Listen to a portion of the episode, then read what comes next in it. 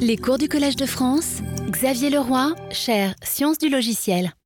Bonjour à tous et euh, bienvenue dans cette euh, nouvelle année du cours euh, de la, nouvelle année de cours de la chaire de sciences du logiciel qui sera consacrée donc cette année aux logiques de programme et en particulier donc comment peut-on raisonner sur un logiciel. Alors les circonstances sont un peu particulières cette année puisque le Collège de France est fermé au public et donc le cours est enregistré à huis clos et diffusé ensuite sur le web euh, une, à deux journées plus tard. Bon, j'espère que malgré euh, ces conditions pas tout à fait idéales, euh, vous serez nombreux à pouvoir suivre euh, le cours. Et, bien sûr, ça n'aide pas pour échanger avec vous et entendre vos questions, essayer d'y répondre. Donc n'hésitez pas à me contacter par courrier électronique. Vous avez mon, mon email ici et je ferai de mon mieux pour essayer d'y répondre rapidement. Voilà, donc euh, la question euh, à laquelle nous, allons essayer de répondre cette année, c'est une des questions de base du logiciel, c'est comment s'assurer qu'un logiciel fait ce qu'il est censé faire. C'est un peu la question numéro 2. Après, euh, comment écrire un logiciel Maintenant, comment le valider, comment le vérifier Alors il y a des méthodes classiques que vous connaissez tous, donc à base de tests, de revues et d'analyse donc le test où on exécute le programme sur des entrées bien choisies et on compare les comportements observés aux comportements attendus.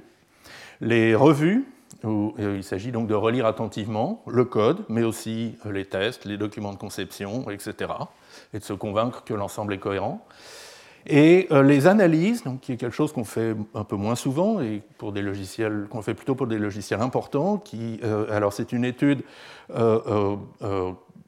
quantitative. Alors, les revues étant plutôt qualitatives. Donc c'est une étude quantitative, souvent mathématique, de certains aspects du programme. Par exemple, la précision numérique. Si on fait une simulation numérique, quelle est euh, l'erreur euh, maximale euh, La complexité en temps ou en espace. pour du logiciel temps réel embarqué, les, temps de réaction, le worst case execution time, etc. Alors traditionnellement, les analyses se font sur le papier, à la main, mais de plus en plus, on s'aide avec des outils d'analyse statique.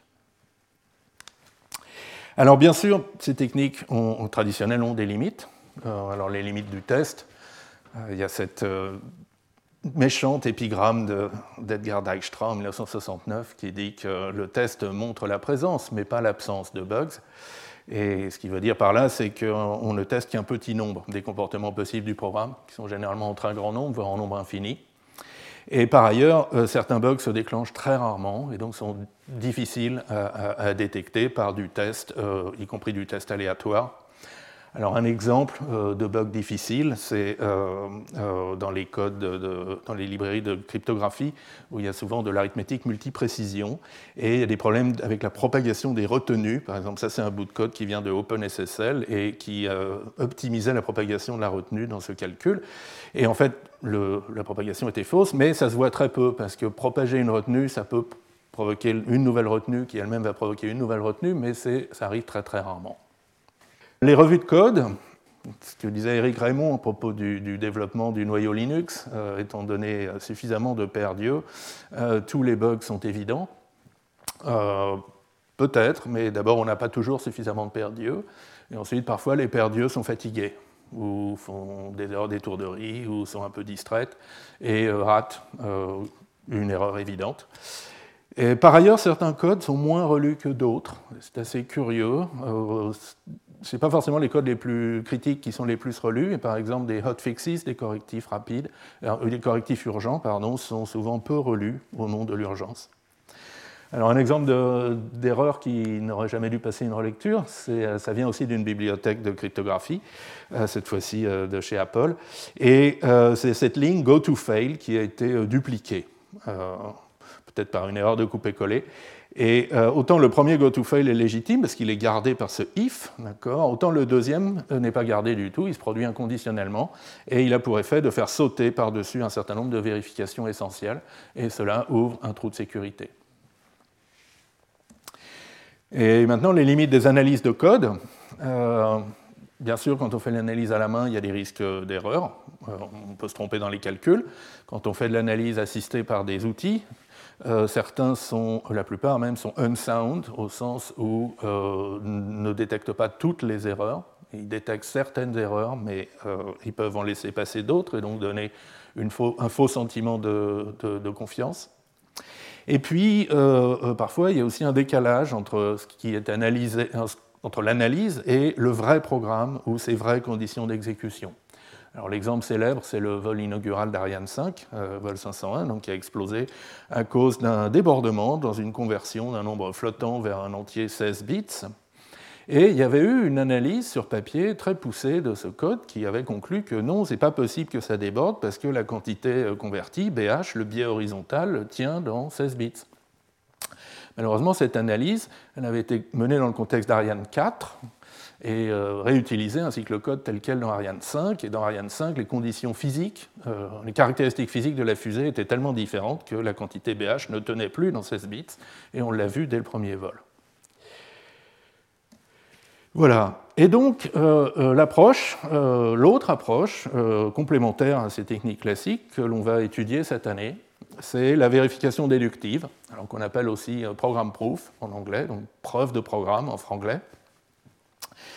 Donc là, il s'agit d'établir par le raisonnement logique, par les déductions, euh, des propriétés qui sont vraies de toutes les exécutions possibles du programme, et même si elles sont en nombre infini, euh, car seules les mathématiques et la logique nous permettent de maîtriser l'infini. Et alors, ça rentre dans le cadre général des méthodes formelles, mais au contraire d'autres méthodes formelles comme euh, l'interprétation abstraite ou la vérification par modèle, le modèle checking. Euh, là, on ne se restreint pas a priori sur les propriétés que l'on peut établir. Elles peuvent aller jusqu'à la correction complète vis-à-vis d'une spécification très riche. Et, et on n'est certainement pas limité à juste montrer l'absence d'erreur à l'exécution. Alors bien sûr, cette, puissance, cette expressivité se paye par le fait que c'est des techniques moins automatiques que les autres méthodes formelles euh, que vous connaissez peut-être.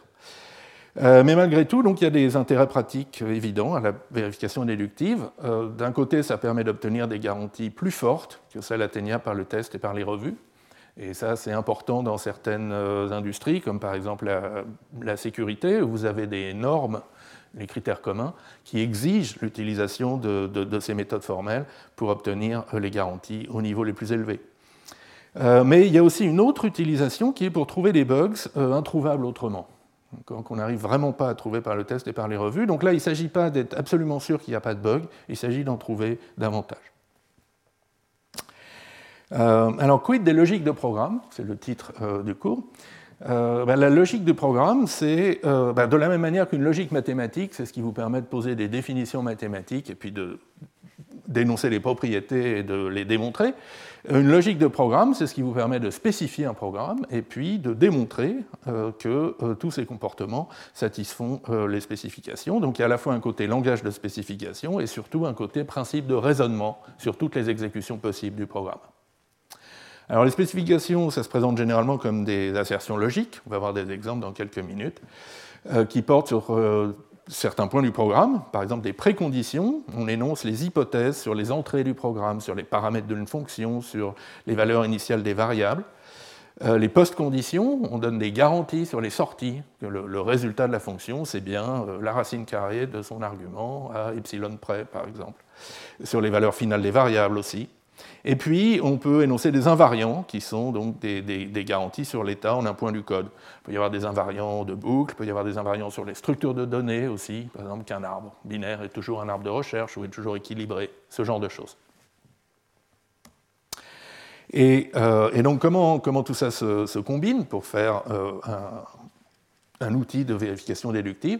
Donc, on part d'un programme euh, et d'un certain nombre d'assertions écrites à la main et qui sont combinés ensemble via euh, cette logique de programme, et qui, euh, généralement, on lui fait produire ce qu'on appelle les conditions de vérification, donc qui sont euh, des énoncés en logique mathématique usuelle, qui disent à quelles conditions donc, le programme satisfait ces assertions, à quelles conditions les préconditions impliquent les invariants qui impliquent les post-conditions. Et sur ces conditions de vérification, donc, on peut faire de la démonstration manuelle dans le, euh, dans le, temps et de plus en plus automatique, assistée par l'ordinateur, ou interactive avec des, outils comme l'assistant Preuve-Coq ou Isabelle HOL. Et à la fin si on a de la chance, tout est démontré. Et, et sinon, il y a des choses qui sont fausses ou qu'on n'arrive pas à démontrer et qui souvent, donc c'est une alarme, ça indique un bug très probable, soit dans le programme, soit dans les spécifications. Voilà, donc maintenant voyons voir euh, un, peu plus, euh, de manière un peu plus pratique comment ça marche sur un exemple. Alors c'est un exemple euh, célèbre, donc c'est un code qui est tout à fait essentiel en informatique, la recherche dichotomique dans un tableau trié. Et euh, alors, vous connaissez tous euh, euh, comment ça fonctionne. Donc, vous avez un tableau trié. Maintenant, vous cherchez par exemple la clé 4, est-ce qu'elle est à l'intérieur? Et l'idée, c'est de comparer la clé par rapport à la valeur médiane du tableau. Et suivant qu'elle est plus petite ou plus grande, on va se focaliser sur la partie gauche ou sur la partie droite du tableau et puis itérer la recherche sur des sous-parties du tableau. Alors, cet algorithme est très beau parce qu'il est extrêmement efficace. On trouve où on montre l'absence de l'élément en temps logarithmique. Euh, donc voilà une implémentation écrite euh, en Java, C, C++. Et vous voyez que le code est assez court. Et alors c'est un code qui a une longue histoire. Euh, donc l'idée qu'on peut faire de la recherche dichotomique d'un tableau trié apparaît dès 1946 dans des notes de cours de John Mauchly, sans doute les premières notes de cours d'un cours de programmation. Euh, en 1960, donc l'algorithme moderne euh, ci-dessus est publié par M. Lehmer. Euh, avant, on avait tendance à, supposer que la taille du tableau était une puissance de 2. En 1986, John Bentley y, consacre un, chapitre célèbre de son livre Programming Pearls, où il explique vraiment très très précisément comment comment donner un sens à ces paramètres L et H. Et du coup, une fois qu'on a donné un sens clair à ce que c'est que cet intervalle de recherche LH, le code s'écrit tout seul d'une certaine manière. Donc ça, c'est exactement le code qui sort du livre de Bentley. Et puis, et que tout le monde a ensuite coupé, collé et utilisé dans des dizaines de bibliothèques. Et puis en 2004 arrive un rapport de bug chez, euh, chez Sun, les développeurs de Java, euh, qui dit que euh, la, fonction, la méthode binary search de la classe arrays lève une exception array index out of bounds si le tableau est trop grand. Bon, et puis deux ans plus tard, donc Joshua Block, un ingénieur de chez Google qui, programmait beaucoup en Java, euh, euh, publie un, blog, une entrée de blog célèbre euh, qui, a fait beaucoup de bruit à l'époque, intitulé Presque toutes les recherches dichotomiques et tous les tris par fusion sont cassés. Alors c'est quoi le problème? Le problème, c'est le calcul du point médian m de l'intervalle LH. Donc la formule que tout le monde utilise, c'est la formule de la moyenne. L plus H divisé par 2. Malheureusement, ça peut déborder. Parce que euh, alors L et H sont entre 0 et la longueur du tableau. Mais en Java, par exemple, donc L et H sont de type entier, varient entre moins 2 puissance 31 et 2 puissance 31. La longueur du tableau, c'est aussi un entier, donc peut aller jusqu'à 2 puissance 31. Et donc vous voyez que si L et H sont supérieurs à 2 puissance 30, la somme L plus H va déborder. Alors qu'est-ce qui se passe en Java? Ben, En Java, il y a une arithmétique modulo, donc euh, quand on déborde vers le haut, on se retrouve dans les nombres négatifs. Donc m est négatif, et euh, l'accès à de m lève une exception, accès hors borne, c'est le rapport de bug de 2004. Alors si vous programmez en C, c'est plus intéressant. Avec de l'arithmétique signée, le débordement est un comportement indéfini, donc on ne sait pas trop ce qui se passe. Peut-être m va être négatif, accroché de m du coup et un accès hors borne, mais on ne sait toujours pas trop ce qui se passe. Ça peut planter ou ça peut faire n'importe quoi. Euh, si vous faites de l'arithmétique non signée, alors euh, euh, le débordement est bien défini, mais votre M, du coup, il se retrouve à gauche de L et de H, donc votre intervalle de recherche est vide et, vous renvoyez un résultat incorrect. Bref, il y a un problème. Et alors le correctif est simple, il y a d'autres formules de calcul du point médian qui ne font pas de débordement, par exemple celle-ci, L plus la moitié de la largeur de l'intervalle HL, enfin LH, donc H moins L sur 2, et ça on peut montrer facilement que ça ne déborde pas. Alors pourquoi un tel bug est difficile à trouver? Par le test, d'abord parce qu'on teste rarement sur de très grosses données. Je vous rappelle, là il faut un tableau de plus de 2 puissance 30 éléments, et euh, ça fait quand même euh, pas mal, 2 puissance 30 c'est 1 giga il me semble, donc il faut plusieurs gigaoctets euh, de mémoire pour faire apparaître ce bug, et c'est un peu dispendieux sur des machines modernes de, de tester sur d'aussi grosses données. Et puis, au siècle dernier, quand Java est apparu, il n'y avait pas de machine qui pouvait adresser plusieurs gigaoctets. Elles étaient rarissimes. Il faut une machine 64 bits et beaucoup de mémoire. Et, ça, c'était une ressource rare. Donc oui, on ne teste pas ce genre de choses. Alors, par revue de code, c'est vrai qu'aujourd'hui, on est peut-être plus sensible à ces problèmes de débordement arithmétique, mais pendant très longtemps, euh, personne n'a eu le moindre problème avec la formule L plus H sur 2. Elle est complètement familière, c'est celle qui apparaît dans tous les livres d'algorithmique qui décrivent ce code. Euh, et c'est même pire, si vous mettez maintenant la, formule correcte, L plus H moins L sur 2, un, relecteur bien intentionné va peut-être dire Oh, mais on peut optimiser, d'accord On peut faire L plus H sur 2, mathématiquement c'est la même chose, et puis ça fait une opération de moins. Donc ça, ça fait partie des bugs que les gens réintroduisent ensuite. Très agréable. Euh, alors, quid des analyses? Bon, c'est vrai qu'une analyse sur papier euh, focalisée sur les débordements arithmétiques devrait être capable de trouver ça, et certains outils d'analyse statique, notamment euh, automatiques, donc par analyse d'intervalle, pourraient, je pense, signaler l'erreur. Et alors maintenant, regardons comment une approche de vérification déductive met en évidence ce bug et puis finit par montrer la correction totale de notre fonction de recherche dichotomique. Donc, je vais faire la démo avec euh, l'outil euh, Framassi, donc, qui fera aussi l'objet euh, du, premier séminaire la semaine prochaine. alors, je n'ai pas eu le temps de bien régler toutes mes fenêtres, donc excusez-moi si la démo est un peu laborieuse. Mais voilà, donc je bouge quelques fenêtres et donc je vous montre à droite, j'espère que vous voyez bien, à droite c'est le code tel qu'il est fourni à l'outil. J'essaye de redimensionner. Voilà. Euh, donc c'est le code exactement euh, comme sur mes transparents. Donc pour le moment, j'ai mis absolument aucune annotation. D'accord? À gauche, c'est la forme interne, un peu simplifiée, que l'outil analyse.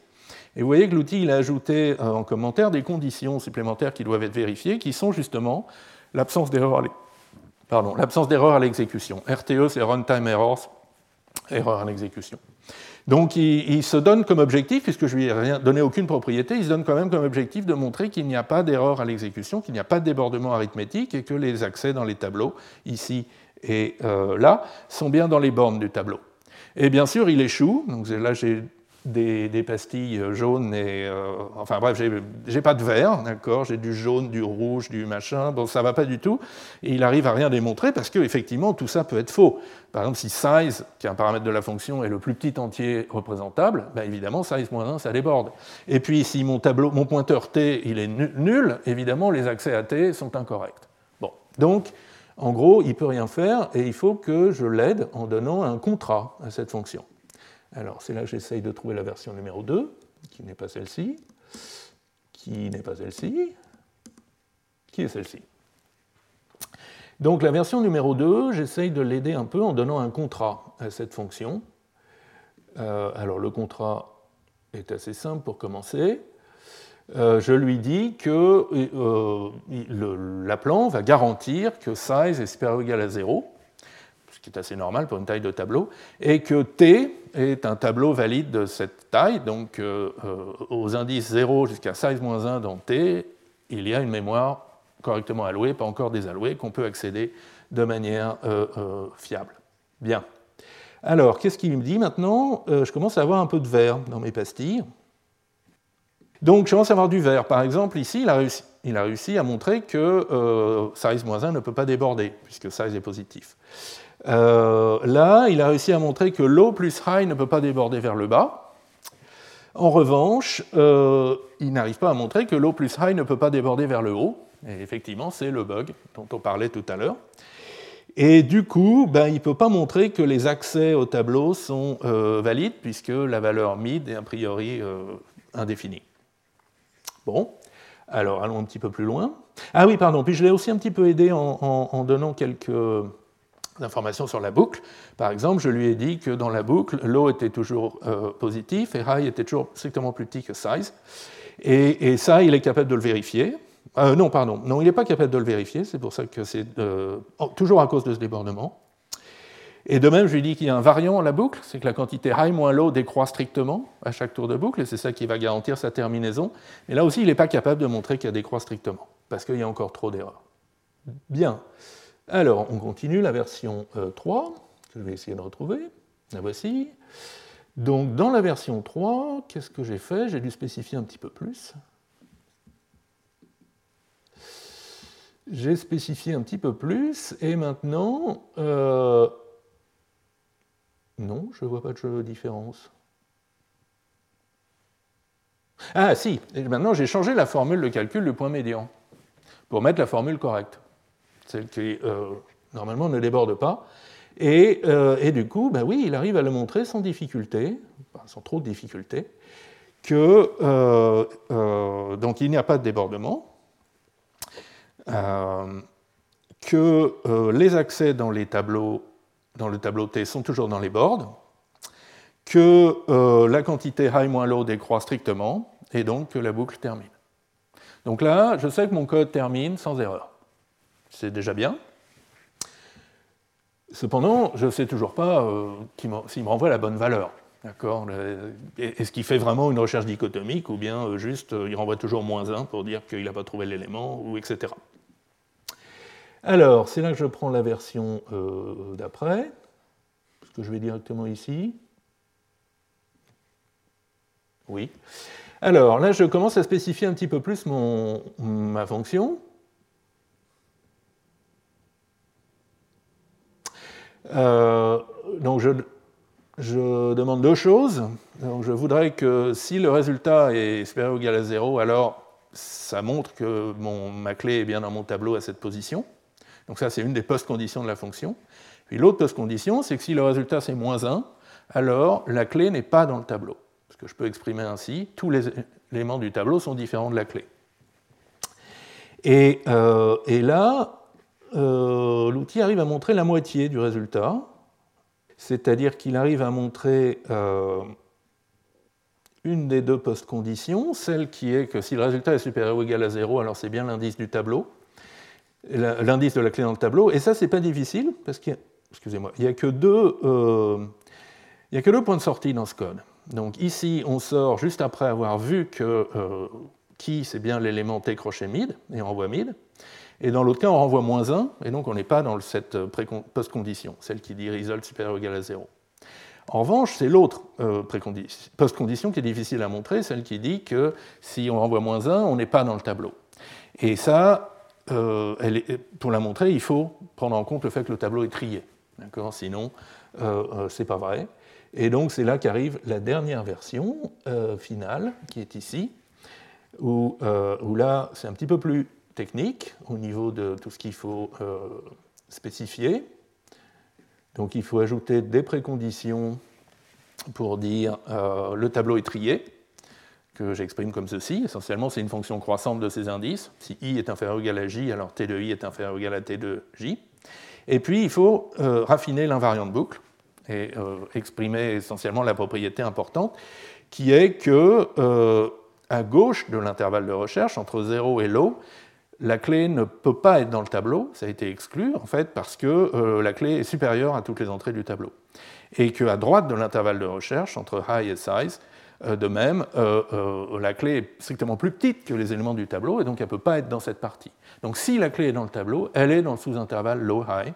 Et c'est ça qui permet euh, finalement de montrer euh, euh, la correction complète de cette fonction. Alors bon, il y a quand même du boulot, hein, si vous voulez regarder un petit peu ce qui se passe sous le, sous le capot. donc, l'outil produit un certain nombre de conditions de vérification, comme on le disait tout à l'heure, qui sont ici. Par exemple, je ne sais pas moi, là on a la préservation d'un des invariants. Euh, qui n'est peut-être pas le plus compliqué, mais euh, on peut voir à quoi ça ressemble. Oula, c'est écrit petit, mais c'est pas grave. Tout ce que je voulais vous montrer, c'est que c'est une grosse formule. Il faut montrer quelque chose d'assez simple, mais avec beaucoup, beaucoup d'hypothèses. Et pour ça, on utilise des, démonstrateurs automatiques qui, on a de la chance sur euh, cet exemple, réussissent à tout démontrer.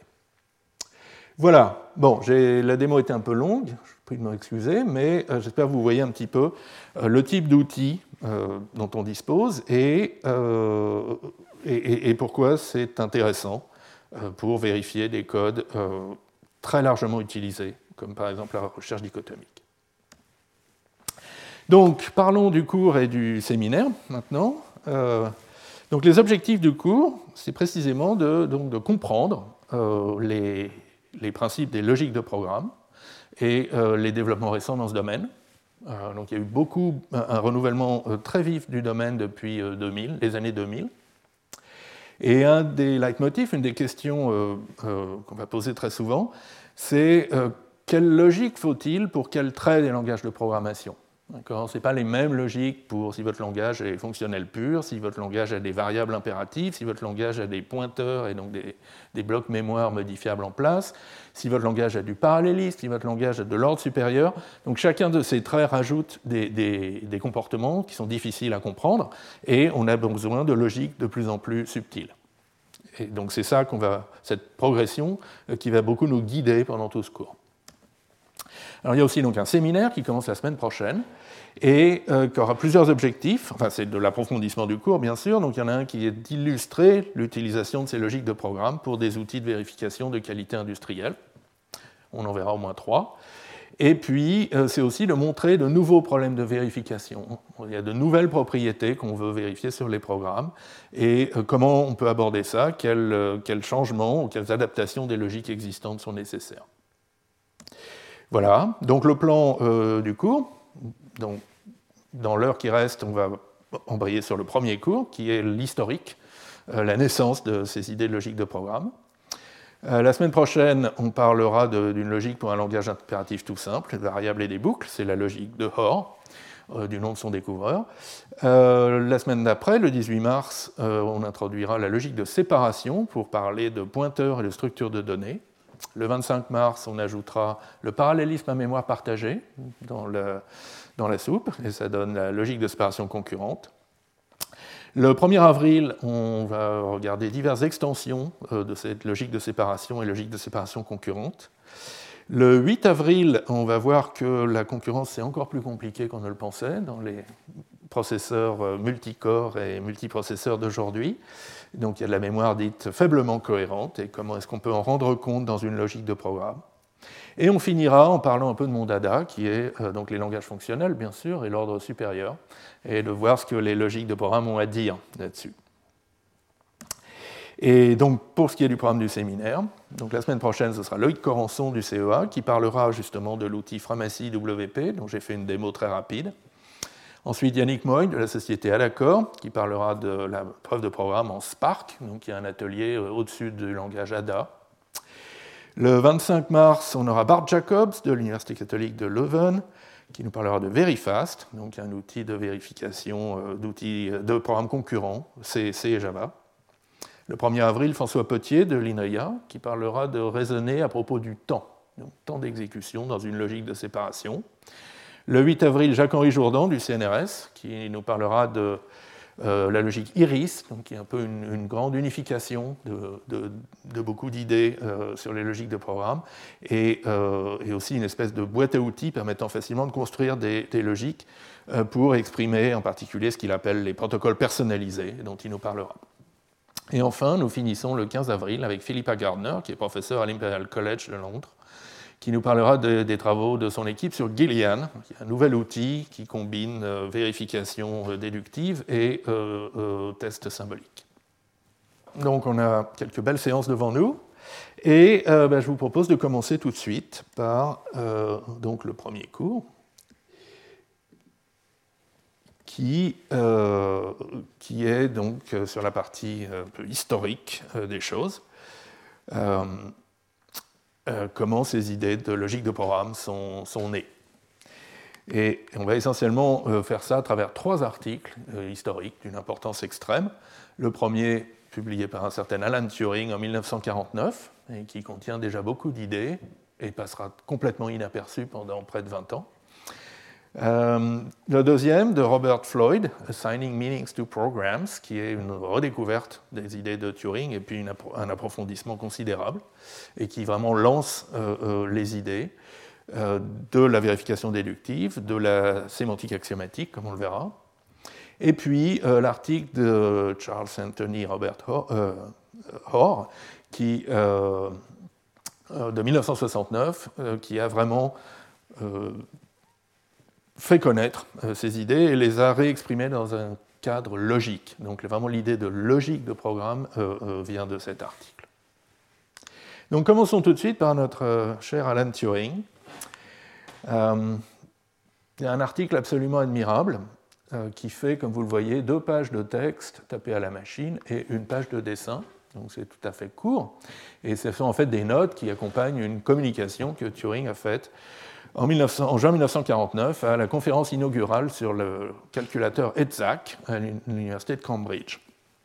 Et le texte, enfin le, les actes entre guillemets de, ce congrès ont disparu ensuite dans les archives et euh, a été seulement euh, republié en 1984 par Maurice et Jones, donc qui ont repris le texte, l'ont corrigé, l'ont commenté et publié dans la revue euh, Annals of the History of Computing. Euh, alors peut-être un tout petit peu de, contexte historique. Donc, euh, en 1949, euh, après, à la fin de la Deuxième Guerre mondiale, donc, Turing est revenu à la vie civile après ses exploits de, cassage des chiffres allemands Enigma en particulier. Donc il revient à la vie civile, revient à l'université de Cambridge où il suit divers cours et participe aussi à la conception d'un ordinateur moderne, donc un calculateur euh, programmable à programme enregistré en mémoire, qui s'appelle euh, ACE, ACE, bon, mais qui ne sera jamais réalisé pour des raisons X et Y. Et puis vers 1948, donc, Turing prend un poste à Manchester, où là, il, participe à un deuxième euh, calculateur programmable à programme enregistré, le Mark I, qui lui sera réalisé et même commercialisé par la société Ferranti. Donc c'est vraiment un des premiers ordinateurs modernes. Et, euh, et donc en, euh, et en, parallèle, donc les, gens de Cambridge ont, fait cette euh, EDSAC, qui a un autre design plutôt inspiré par, par les travaux des Américains, Von Neumann, Eckert et Mauchly. Bref, et donc en 1949, l'EDSAC est inauguré et le, le gratin de l'informatique britannique ne devait pas être beaucoup de gens, se réunit pour euh, parler de diverses choses. J'imagine d'architecture des ordinateurs, peut-être un peu de programmation, comment est-ce qu'on va les programmer. Et Turing arrive avec une question qui a 20 ans d'avance sur tout le monde, comme d'habitude, euh, avec Alan Turing. Donc, lui, il suppose qu'on a des ordinateurs, il suppose qu'on sait les programmer. Et maintenant, comment peut-on vérifier un programme? How can one check a routine?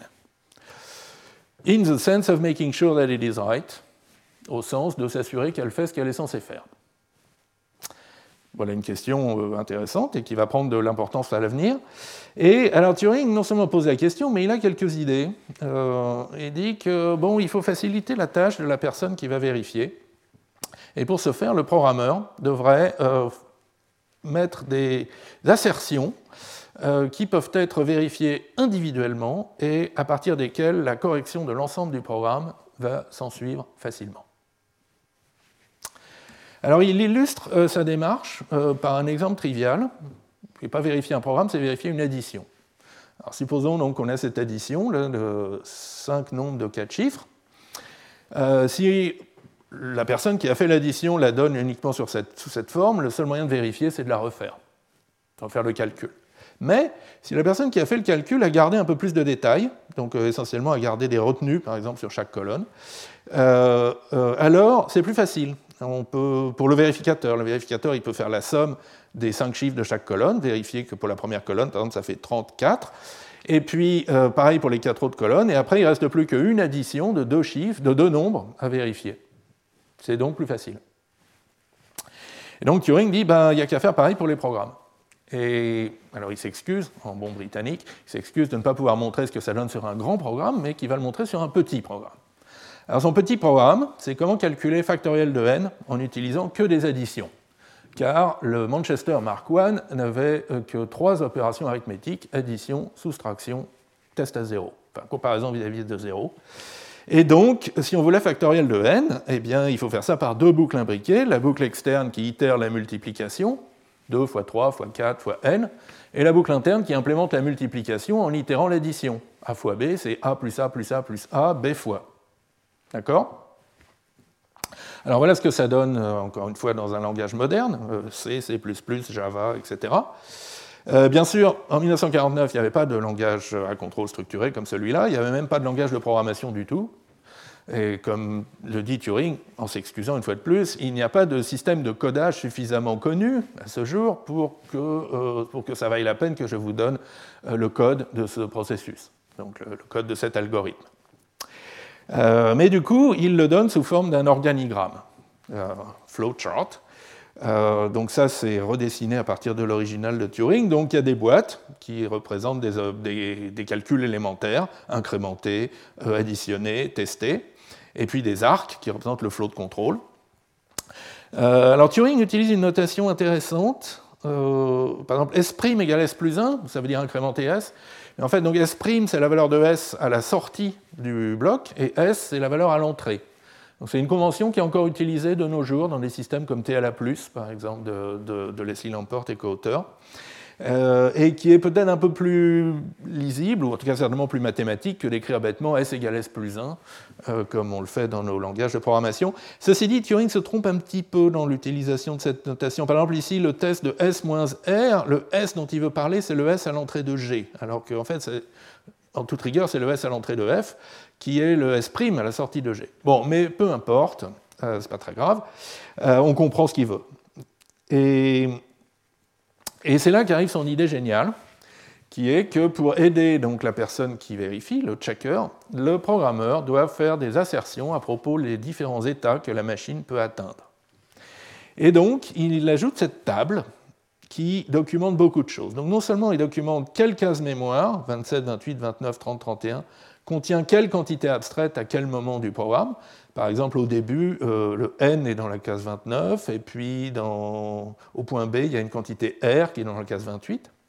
Mais ça documente aussi les relations entre ces quantités. En B, il y a aussi factoriel de r qui est dans la case 30. Donc l'espèce d'angle, là, euh, c'est la notation factorielle pour, euh, chez Turing.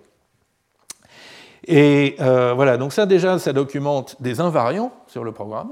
Et puis, après, il argumente euh, enfin, il regarde donc pour chaque point de programme où est-ce qu'il peut se brancher et en quoi donc l'état à la sortie euh, du nœud A plus les hypothèses, euh, les assertions qui sont là vont impliquer les, les, assertions qui sont donc sur l'autre point.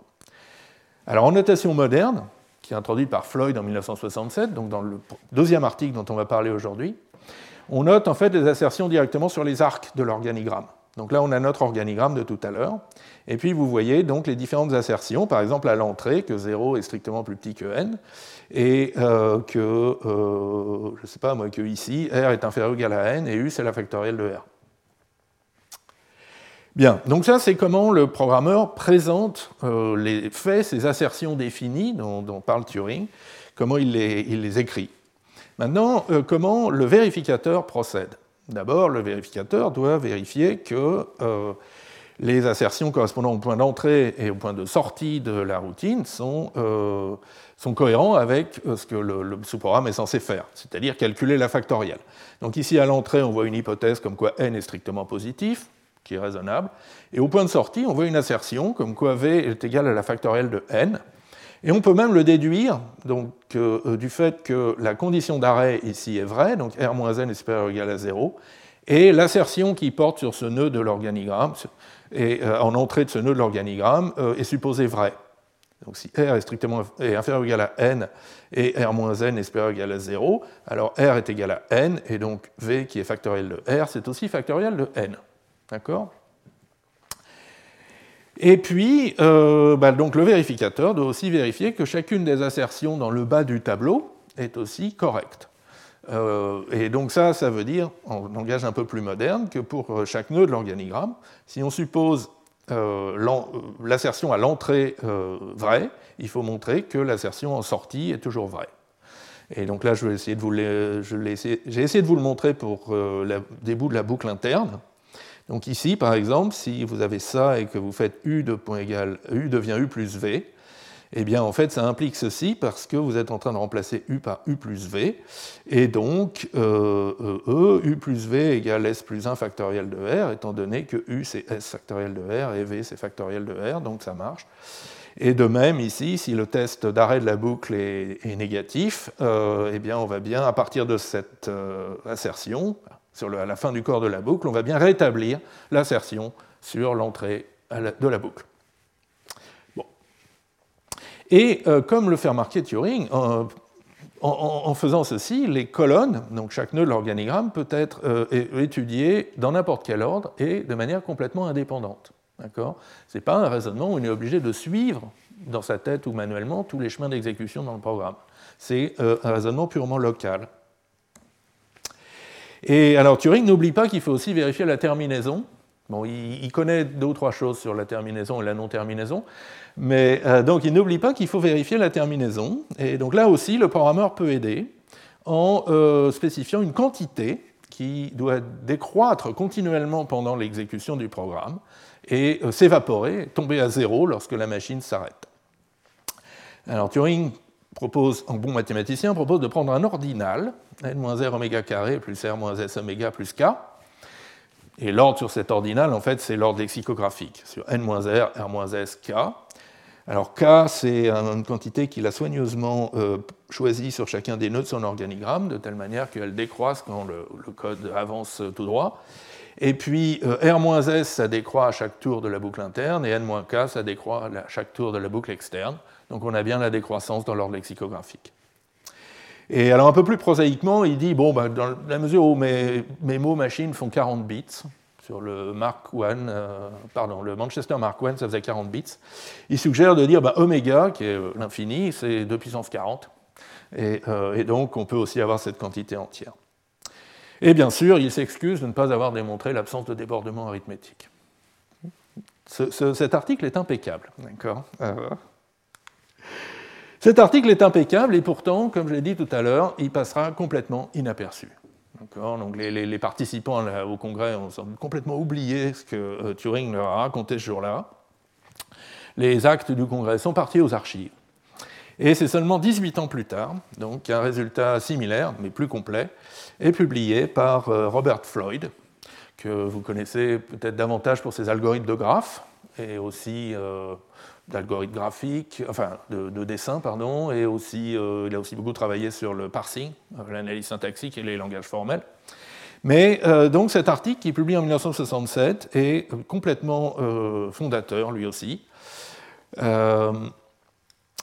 parce que ça se voit dès le titre.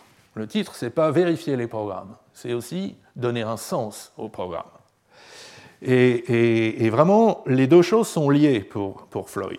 Dans cet article, il dit on va euh, donner une base euh, formelle pour définir la signification des programmes écrits dans des langages de programmation, de telle manière qu'on aura des, euh, des, standards de preuve, donc des, méthodes rigoureuses de démonstration de propriétés des, des, programmes d'ordinateur, des programmes informatiques, incluant des preuves de correction, d'équivalence et de terminaison.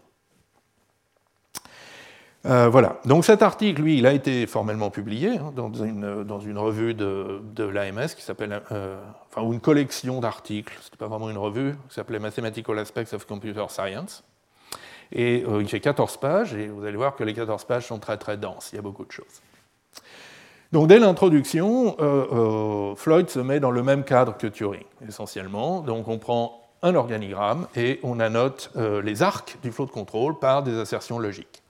Donc ça, c'est l'exemple de Floyd, qui est un peu plus simple, il n'y a qu'une boucle. Il s'agit de calculer la somme des éléments d'un tableau, donc euh, la somme des A de I pour I allant de 1 à N. Euh, euh, et, donc là, vous voyez, c'est un peu petit, je suis désolé, mais on voit les différentes assertions. Euh, par exemple, ça c'est l'assertion à l'entrée de la boucle, qui est que la variable grand S contient la somme partielle des AJ pour J variant de 1 à I-1, et I est inférieur ou égal à N plus 1. Euh, mais Floyd va plus loin que de prendre un exemple et de dire, vous voyez, on voit bien que ça marche. Euh, d'abord, il formalise les conditions de vérification. Étant donné un organigramme annoté par des assertions, à quelles conditions est-ce que cette, annotation est cohérente, et valide, et, cohérente avec toutes les exécutions possibles du programme? Et donc pour ce faire, il dit ben voilà, voilà mon organigramme, voilà euh, des assertions P, Q, R, S, T, U, euh, et, il y a des règles. maintenant, je vais vous donner des règles qui permettent d'engendrer les conditions de vérification. Alors par exemple, euh, que euh, si P est vrai à l'entrée de ce test, et si ce test est vrai, x est égal à 0, alors Q doit être vrai. D'accord? P et X supérieur ou égal à 0 implique Q, etc. Donc là, il y a, pour tous les nœuds de ce graphe, on a ces, euh, ces, différentes implications qui doivent être vraies. Et après qu'on peut instancier, on peut choisir bien sûr des P, Q, R, S, T, U particuliers pour montrer par exemple que ce code calcule la valeur absolue. Y, c'est la valeur absolue de X. Et puis Floyd observe que ce processus, qui part d'un programme annoté et fournit les conditions de vérification, est une sémantique formelle du langage de programmation. Alors ça, c'est une terminologie plus moderne. Euh, la notion qu'un langage de programmation puisse avoir une sémantique n'était pas connue à l'époque, d'accord? Euh, mais c'est euh, assigning meanings to programs, d'accord? Donner un sens formellement précis au programme. Et donc c'est la première sémantique formelle qui est publiée, et c'est l'approche qu'on appelle aujourd'hui sémantique axiomatique, D'autres approches viendront après, sémantique opérationnelle, sémantique dénotationnelle, donc ça on en a beaucoup parlé dans le cours de l'an dernier, sémantique mécanisée, euh, donc je ne vais pas euh, trop euh, insister là-dessus. Mais comme, comme, Floyd l'observe assez modestement à la fin de son introduction, cette proposition, donc que la sémantique d'un langage de programmation peut être définie indépendamment de tous ses processeurs, de toutes ses implémentations, et tout en établissant des standards rigoureux de preuve à propos des programmes écrits dans ce langage, cette proposition semble nouvelle. Effectivement, elle l'est. Elle Alors, c'est quoi les conditions de vérification? Donc, Floyd euh, commence à les donner pour le langage, un langage simple d'organigramme? Évidemment, chaque langage vient avec ses conditions de vérification.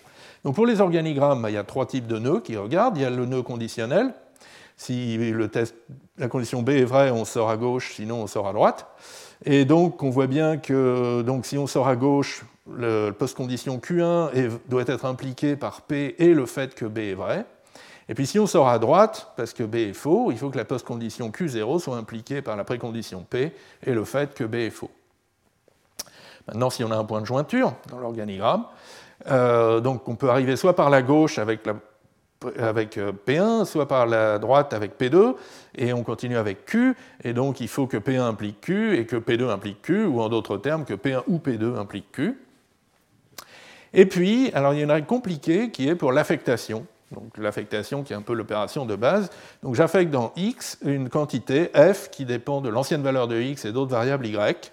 J'ai une précondition qui parle de X et des variables Y. J'ai une postcondition Q et donc Floyd sort de son chapeau cette formule, qui n'est pas euh, évidente du tout au premier coup d'œil, donc on va la décortiquer ensemble. On va commencer par un exemple simple, celui où, euh, on ne parle pas de x dans la, précondition, donc il n'y avait aucune info. Par exemple, la précondition c'est y est plus petit que 10. Donc affecter une valeur à x ne change pas la précondition, elle reste vraie. Et en plus, on apprend quelque chose sur la valeur de x en sortie. Ici, on est, on est sûr que x c'est 0. En revanche, si la précondition parlait de x, par exemple y égale 2 fois x, et qu'on affecte 0 à x, on ne peut pas garder la précondition telle qu'elle, x était quelconque avant, mais d'un autre côté, si on la jette, on perd une information qui est que y est pair, un nombre pair. Et donc, l'idée de Floyd, c'est on va quantifier existentiellement sur l'ancienne valeur de x, on va l'appeler x0, et on va dire que la précondition est vraie de l'ancienne valeur de x. y égale 2x0 pour un certain x0. Et puis, x vaut 0. Et cette approche, elle s'étend aussi au, cas où la nouvelle valeur de x dépend de l'ancienne valeur de x. Par exemple, on incrémente x, et, euh, là, on a une, précondition qui parle aussi de x. Et donc là, on va dire qu'il existe x0, l'ancienne valeur de x, telle que la nouvelle valeur x se déduit de l'ancienne valeur, et euh, telle que l'ancienne valeur satisfait la précondition.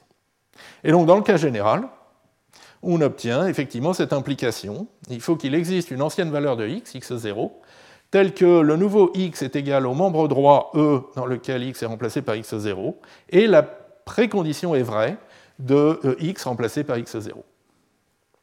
Et tout ça, ça doit impliquer la post-condition. Ouf. Bon, on y est arrivé. Euh, alors après, Floyd il introduit quelques règles générales. Alors c'est là que les notations deviennent un peu lourdes. Je vous prie de m'excuser, mais euh, donc il note c'est une commande, un morceau de programme. Par exemple, ça peut être un nœud d'un organigramme, mais ça pourrait être aussi dans un langage un peu plus riche comme euh, Algol, ça pourrait être la séquence de deux commandes ou des choses comme ça. Il note euh, euh, vecteur P les préconditions de C. Alors, a priori, il peut y en avoir plusieurs s'il y a plusieurs points d'entrée dans la commande.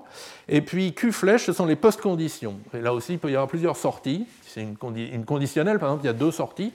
Et donc, il faut une post-condition par sortie.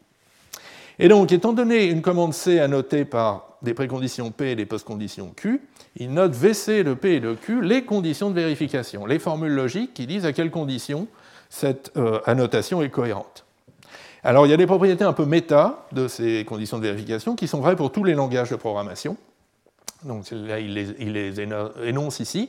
Par exemple, si la même commande peut être euh, annotée de manière différente, avec des préconditions euh, P et P', ou dans un cas, les préconditions CP, dans l'autre CP'. Dans un cas, les postconditions CQ, dans l'autre CQ'. Alors on peut annoter par P et P' et conclure par Q et Q', et ça reste valide. Mais aussi, on peut prendre comme précondition P ou P' et comme postcondition Q ou Q', et ça reste valide. Ou encore, on peut quantifier existentiellement sur une variable X qui apparaît dans la précondition et dans les postconditions. Et puis, il y a la règle de conséquence qui est que donc, on peut euh, renforcer la précondition euh, la remplacer par un P' qui implique les préconditions d'origine, et affaiblir la post-condition, remplacer Q par un Q' qui est impliqué par Q. Euh, ensuite, donc, Floyd se pose la question de la correction sémantique. Est-ce que ça capture bien toutes les exécutions possibles du programme Ou en termes un peu plus formels, donc si on a une annotation cohérente, euh, la condition de vérification est vraie, la commande C s'exécute d'un état initial S vers un état final S' en prenant la sortie numéro J. Et si l'état initial S satisfait l'une des préconditions PI, alors est-ce bien le cas que l'état final S' satisfait la postcondition QJ, qui correspond à la sortie sélectionnée? Et donc ça, c'est facile à voir pour les trois règles des organigrammes.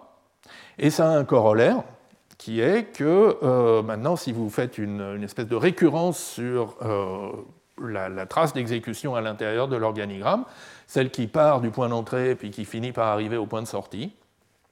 Et donc si votre programme démarre dans un état initial qui satisfait la précondition du point d'entrée, P, et s'il termine, alors son état final satisfait forcément la postcondition Q, puisque toutes les euh, préconditions et postconditions intermédiaires sont satisfaites d'après euh, cette propriété. Et donc c'est vraiment, encore une fois, l'idée de vérification locale de Turing, qui permet de conclure à la fin par une récurrence finale sur le nombre d'étapes d'exécution dans le programme, que le programme fait ce qu'il faut. Euh, alors, il y a encore plein d'autres choses dans cet article, il ne faut pas que je passe trop de temps dessus, mais.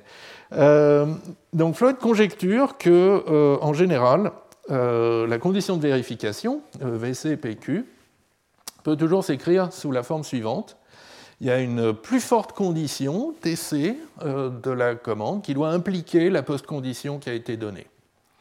Et alors, c'est le cas pour les organigrammes. La plus forte post-condition d'une affectation, X reçoit E, avec la précondition P, c'est justement cette formule compliquée de Floyd. Donc, il existe une ancienne valeur X0, telle que la nouvelle valeur de X est euh, E ou X est substituée par X0, et la précondition est vraie de euh, quand on remplace x par x0.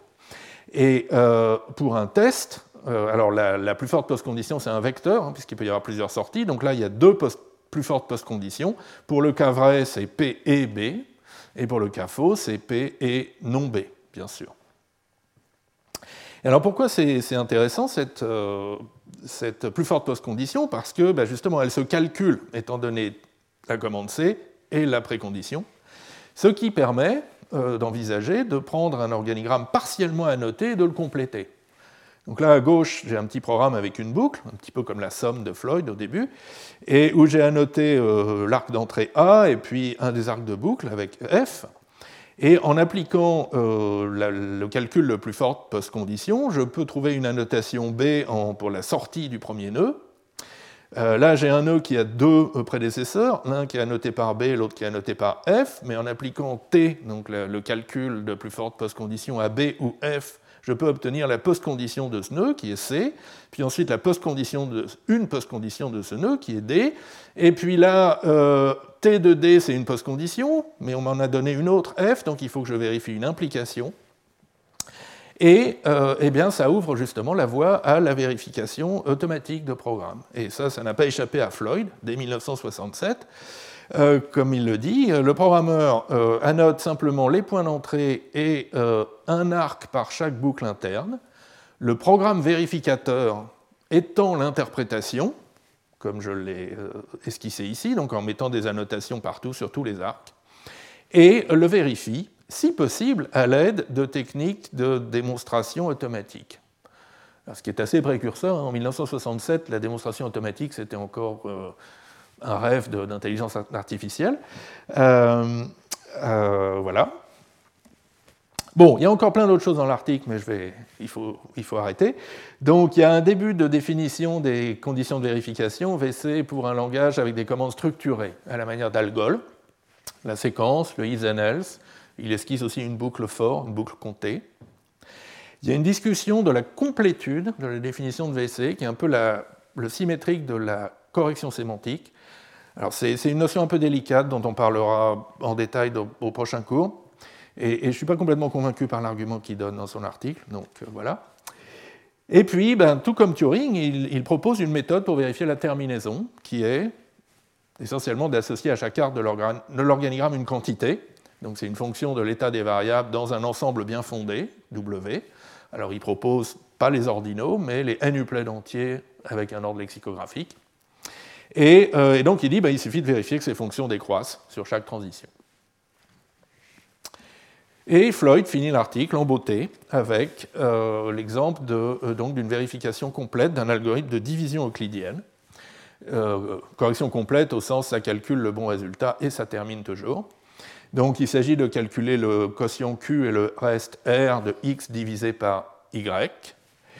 Euh, et, et, donc euh, ben, il annote euh, chaque arc avec les invariants qui vont bien. D'accord? En particulier, donc la propriété cruciale qui est x égale r plus qy. Et, mais il annote aussi chaque arc avec une paire d'entiers qui décroît strictement, lexicographiquement, à chaque transition et donc qui montre la terminaison. Voilà. Voilà un article euh, magnifique et qui lance ou relance euh, le domaine. Euh, et maintenant, passons au troisième article, qui est celui qui, alors d'abord, qui améliore les résultats de Floyd sur certains aspects, comme nous allons le voir, et puis surtout qui les a fait connaître beaucoup plus, donc euh, c'est pour ça que j'appelle cet article le manifeste. Il y a vraiment un, argumentaire euh, euh, très fort sur pourquoi c'est important. Et, par ailleurs, ça a aussi été publié dans les Communications of the ACM, qui, à l'époque et aujourd'hui déjà, donc c'est un, magazine, une revue sur la recherche en informatique, mais qui est très très lu, beaucoup plus que euh, la revue dans laquelle Floyd avait publié. Donc ça a donné vraiment euh, beaucoup de... Ça fait du bruit, disons, autour de ces, idées de, vérification euh, de programme.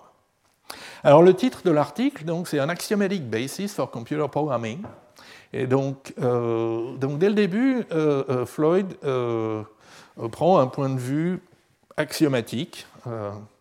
Donc, comme il le dit joliment dans l'introduction, dans, cet article, nous essayons d'explorer les fondations logiques de la programmation informatique, en utilisant des techniques qui ont d'abord été euh, appliquées dans l'étude de la géométrie. Donc, ça, c'est la géométrie euclidienne, d'accord, avec ses postulats, et à partir desquels on, fait des, dérive des démonstrations et ont ensuite été étendues à d'autres branches des mathématiques. Ceci implique euh, d'expliciter euh, des ensembles d'axiomes et de règles d'inférence qui peuvent être utilisés dans des démonstrations de propriétés de programmes informatiques. Donc là, le concept de logique de programme apparaît très clairement. Donc l'article va donner des exemples de tels axiomes et de règles et euh, montrer la preuve d'un théorème simple. Enfin, on, argumente, on, argumentera que euh, des avantages importants, aussi bien théoriques que pratiques, peuvent être obtenus en poursuivant euh, euh, ce, ces topics, ce sujet, ce thème de travail. donc, Or commence vraiment par cette position de principe, il faut une approche axiomatique. Pourquoi? Parce que cela permet de spécifier des programmes et de définir des langages de programmation sans pour autant tout spécifier. On peut laisser des choses non spécifiées. Par exemple, pour les langages de programmation, ça correspond à laisser de la flexibilité aux différentes implémentations. Et alors Or prend comme exemple justement l'arithmétique entière. Et qu'est-ce qui se passe en cas de débordement arithmétique? Vous savez que l'arithmétique du processeur, ce n'est pas l'arithmétique mathématique. Il y a les nombres qu'on peut représenter, c'est un intervalle fini. Et donc, qu'est-ce qui se passe quand on déborde? Euh, donc, En arithmétique entière non signée, il y a trois comportements euh, qu'on peut trouver dans, des processeurs. Il y a le comportement erreur. Donc, max plus 1 va arrêter le programme. il y a le comportement euh, d'arithmétique par saturation. Max plus 1, c'est égal à max. On a ça aujourd'hui en arithmétique en virgule flottante. Infini plus 1, c'est infini. Et puis, il y a le comportement modulo, qui est assez répandu aujourd'hui, qui est que max plus 1, ça fait le tour, et donc ça retombe à 0. Alors, Or observe que euh, Algol 60, qui est un langage dont la syntaxe est parfaitement bien définie de manière formelle, ne dit absolument rien sur l'arithmétique. Qu'est-ce qu'il faut faire? C'est quoi la signification d'une addition en Algol 60 Et donc, chaque implémentation d'Algol 60 fait un peu ce qu'elle veut. Et là, Hoare donne neuf axiomes qui sont vrais pour l'arithmétique mathématique dans Grand N, mais aussi dans les trois types d'arithmétique machine qu'il a donnés. Donc des axiomes comme euh, la commutation ou euh, l'addition, de la multiplication, l'associativité, la distribution, éléments neutres, éléments absorbants. Bon, soit. Et là, il montre que avec ces axiomes, on a juste assez pour vérifier le programme de la division euclidienne, celui euh, qu'avait montré Floyd. Et donc ça, il y a une conséquence très jolie qui est que ce programme, il est correct pour ces trois types d'arithmétique machine. Vous n'avez pas besoin de refaire la preuve si vous passez d'une arithmétique, d'une machine qui a une arithmétique en, erreur à une machine qui a une arithmétique modulo. C'est joli quand même. Et ensuite, il dit, ben voilà, maintenant on va faire la même chose pour les programmes. Donc, axiomatisons les programmes. Et c'est là qu'il introduit alors une notation euh, qui va avoir beaucoup de succès, les triplets de Hoare, et qui est beaucoup plus lisible que le VC de P et de Q de, Floyd. Donc c'est euh, triplet, c'est P, Q, R. Alors lui, il l'écrit comme ça. P, c'est la précondition, Q, c'est le programme, R, c'est la post-condition. Et euh, le programme est mis entre accolades. Et ceci peut être lu comme si l'assertion P est vraie avant le démarrage du programme Q, alors l'assertion R sera vraie euh, quand il euh, termine. Alors la notation un peu plus moderne, on met les accolades autour de la précondition et de la postcondition. Du coup, ça ressemble un peu à des commentaires qu'on a mis de part et d'autre de la commande. D'ailleurs, certains langages comme Pascal utilisent les accolades comme commentaires, me semble-t-il. Donc ça ressemble. Et donc euh, voilà, donc on a la précondition, traditionnellement appelée P, la commande, souvent appelée C, et la postcondition, souvent appelée Q, comme chez Floyd. Et, et Or, lui, ne se préoccupe pas des organigrammes, il passe directement à un langage à contrôle structuré, dans le style d'Algol 60. Et donc, il donne les axiomes et les règles pour un langage où il y a des affectations, des séquences, commande suivie d'une commande, et une boucle while, while B do C, itérer la commande C tant que la condition B est vraie. Et il donne donc les règles euh, qui permettent de déduire des triplets dehors pour ces constructions. Alors, euh, donc il y a une règle pour l'affectation qui n'est pas celle de Floyd et dont on va reparler ensuite. Il y a une règle pour la boucle qui est complètement originale et dont on va reparler ensuite. Euh, donc je vais détailler euh, tout de suite la règle pour la composition. Donc si vous avez pu montrer le triplet PC1Q, c'est-à-dire que si euh, on démarre C1 dans un état satisfaisant P, on arrive à un état et que C1 termine, alors on arrive à l'état Q. Et si vous avez pu démontrer le triplet QC de R, donc quand on démarre C2 dans un état qui satisfait Q et qu'on termine, alors on satisfait R, du coup, il est assez naturel de pouvoir dériver le triplet P, C1 suivi de C2, R, puisque C1 suivi de C2, c'est justement enchaîner l'exécution de C1, puis celle de C2. Et puis, euh, euh, euh, donne deux autres règles, des règles de conséquence, cette fois-ci, comme chez Floyd, donc l'une qui permet d'affaiblir la post-condition et l'autre qui permet de renforcer la précondition. Alors, parlons de cette règle de l'affectation la règle de Hoare pour l'affectation, elle est différente de celle de Floyd. Euh, celle de Floyd, elle est d'une certaine manière en avant, étant donné une, précondition quelconque P, quelle est la plus forte post-condition. Celle de Hoare, c'est plutôt étant donné une post-condition Q, ce qu'on veut savoir après l'affectation, qu'est-ce qu'il faut supposer avant l'affectation. Et, euh, eh ben c'est très simple, euh, Q peut parler de X, bien sûr, euh, et juste après cette affectation, X n'est pas quelconque, X est égal à E, son membre droit. Et donc, il suffit que Q soit vrai, pas de n'importe quel X, mais des X remplacés par E. Alors, voyons voir ce que ça donne. Par exemple, si après l'affectation x reçoit 0, vous voulez montrer que x est égal à 0 et que y est inférieur ou égal à 10, eh vous remplacez x par 0 dans cette, mécaniquement dans cette assertion, vous obtenez 0 égale 0 et y inférieur ou égal à 10. 0 égale 0, c'est vrai. Donc, euh, en utilisant une des règles de conséquence, vous pouvez juste euh, avoir y inférieur ou égal à 10 comme précondition. D'accord? Et, euh, et alors, ça marche très bien quand la nouvelle valeur de x dépend de l'ancienne valeur. Par exemple, si après un incrément de x, vous voulez montrer que x est entre 1 et 10, alors euh, eh bien, il faut montrer qu'avant, x plus 1 est entre 1 et 10, c'est-à-dire x est entre 0 et 9. Et ça fait un triplet dehors tout à fait cohérent. Voilà, donc une très jolie règle pour l'affectation qui est beaucoup plus maniable euh, que celle de Floyd. Et puis aussi une très jolie règle pour l'itération, pour la boucle. Et c'est là qu'apparaît l'idée, euh, aujourd'hui évidente, mais je trouve assez géniale, de dire que la précondition de la boucle, c'est en fait un invariant de la boucle.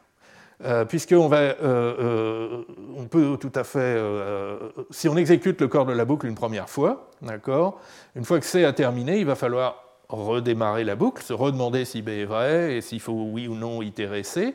Et donc C doit rétablir euh, la précondition P.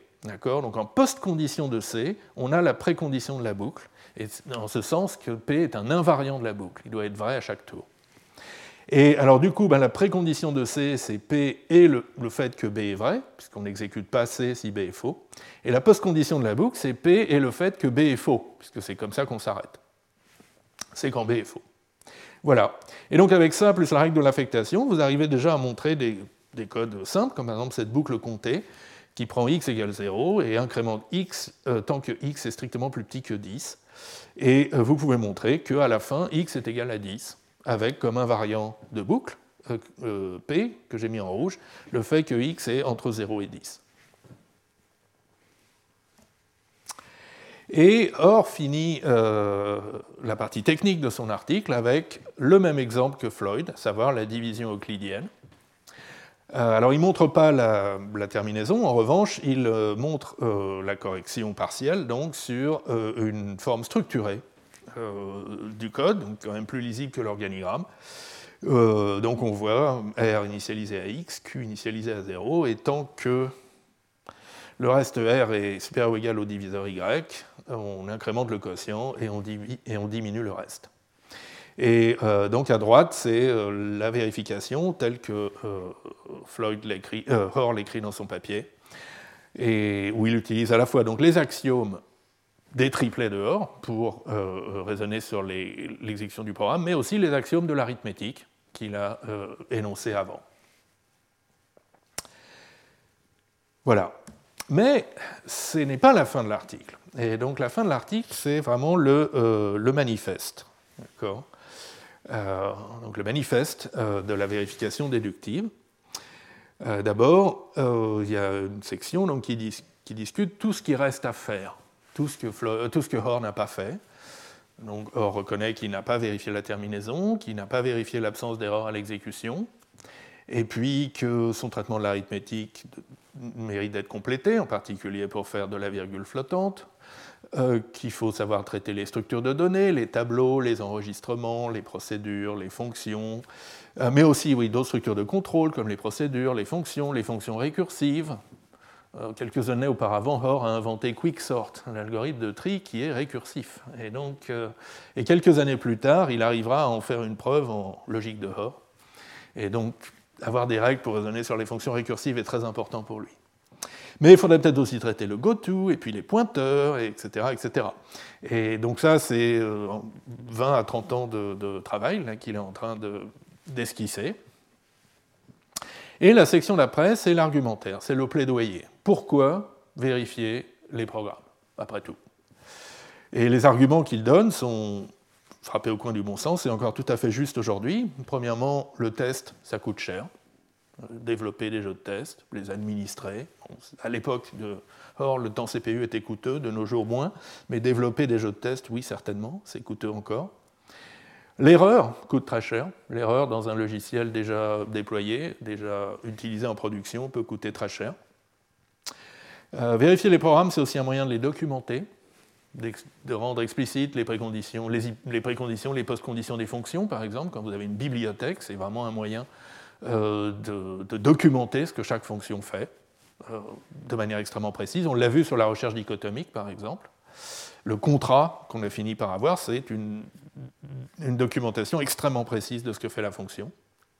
Et puis, il y a aussi euh, un intérêt pour la portabilité. Donc, on l'a vu sur l'exemple des trois arithmétiques différentes. Vérifier un programme, ça oblige donc à expliciter toutes les caractéristiques de la machine desquelles il dépend. Et, et du coup, ben, si on a une autre machine mais qui a les mêmes caractéristiques, le programme est portable sur cette autre machine. Voilà, et donc, ça vaut vraiment la peine de lire euh, euh, cette, partie de l'article qui est vraiment très bien écrite en plus. Donc je vous en donne quelques extraits que j'aime beaucoup et que je vais essayer de traduire euh, au vol. vous pouvez lire l'anglais. Donc une fois que la correction d'un programme, de son compilateur et du matériel de l'ordinateur ont toutes été, donc toutes ces corrections ont été établies avec la certitude des mathématiques, il sera possible de euh, faire entièrement confiance aux résultats, dans les résultats d'un programme et de prédire leurs propriétés avec une confiance limitée uniquement par la fiabilité de l'électronique. C'est joliment dit. Deuxième extrait. Le coût de l'erreur dans certains types de programmes, ce qu'on appelle aujourd'hui les logiciels critiques, euh, peut être presque incalculable. Euh, un vaisseau spatial perdu. Rappelez-vous, c'est écrit en 1969, la course vers l'espace est, euh, bas son plein. Un vaisseau spatial perdu, un immeuble qui s'effondre, un avion qui se plante, ou une guerre mondiale. C'était aussi la guerre froide. Et donc, la, pratique de la preuve de programme, ce n'est pas juste une aventure théorique, que l'on suit au nom de la responsabilité universitaire, mais aussi une recommandation des plus euh, sérieuses pour euh, réduire les coûts associés aux erreurs de programmation. Et euh, le petit dernier pour, pour la route. il est vrai que la preuve de programme, certainement au moment où Hoare écrit, peut-être encore un peu aujourd'hui, est difficile même pour les programmeurs du plus haut calibre. Et il se peut aussi qu'elle ne soit applicable qu'à des programmes assez simples. Mais comme dans d'autres domaines, la fiabilité vient au prix de la simplicité. Voilà, et donc sur ces sages paroles, eh bien, nous sommes arrivés à la fin du cours, donc nous allons faire un petit point d'étape et voir ce qui nous attend euh, au prochain cours. Donc, dès 1969, donc dès cet article de Hoare, euh, les grandes lignes de la vérification déductive sont déjà tracées. On les voit donc dans les travaux de Floyd et, euh, dans l'article de Hoare. Il reste beaucoup de travail à faire, bien sûr. Et euh, donc dans les années 70 et 80, la communauté d'informatique théorique s'est vraiment emparée de ces idées et a approfondi de manière considérable les, bases de cette logique de Hoare, comme on l'a appelée.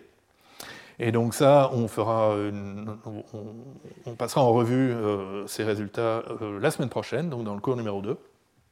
Et c'est à partir des années 1990 qu'on commence à les mettre en pratique, ces idées, sous forme d'outils de vérification déductive, comme le Framassi euh, que je vous ai montré, qui lui date plutôt des années 2000. Alors pourquoi avoir attendu aussi longtemps?